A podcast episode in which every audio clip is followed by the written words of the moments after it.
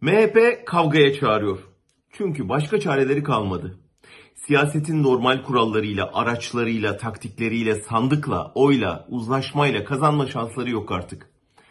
Başta yerden yere vurdukları AKP'ye sonradan dışarıdan eklemlenerek hem iktidarın içinde hem dışında bir pozisyonda durmak istediler. Bu pozisyon uzun süre lehlerine işledi. Hükümetin günahlarına ortak gibi görünmezken ittifak içinde her istediklerini yaptırabilecek bir ayrıcalığa kavuştular. Davul AKP'nin boynundaydı, tokmak MHP'nin elinde. Ancak davul patlayınca tokmak da elde kaldı.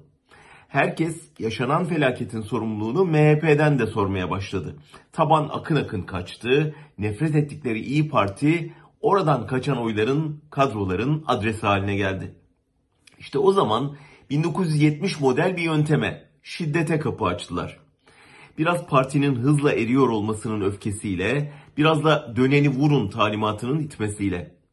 Önce Bahçeli'nin ardından MHP yönetiminin açıkça tehdit içeren ve ısınan siyaseti şiddetin cehennemine çeken açıklamaları önümüzdeki dönemin ne kadar sıkıntılı olacağının kanıtı. Dikkatli olunmazsa işler kontrolden çıkabilir.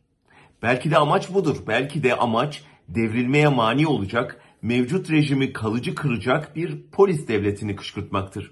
Bunun için de polise hükmeden isim hazırlık yapmaktadır. Ama içeride halkın gün be gün kabaran öfkesi, dışarıda uluslararası siyasetin değişen dengesi bu senaryoya pek imkan bırakmıyor.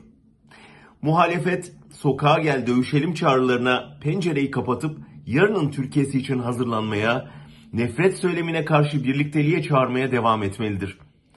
Ancak bir provokasyon ihtimalinde ne yapacağını da şimdiden iyi hesaplamalıdır. En zorlu son etaba girdik. Kaybedecek çok şeyi olanlar kaybetmemek için her şeyi göze alacak. Dönüşüm sancılı olacak. Ama sonunda halk kazanacak. Paris'ten St. Petersburg'a kadar eski sarayları bugün müze olarak gezenler bu finali iyi biliyorlar.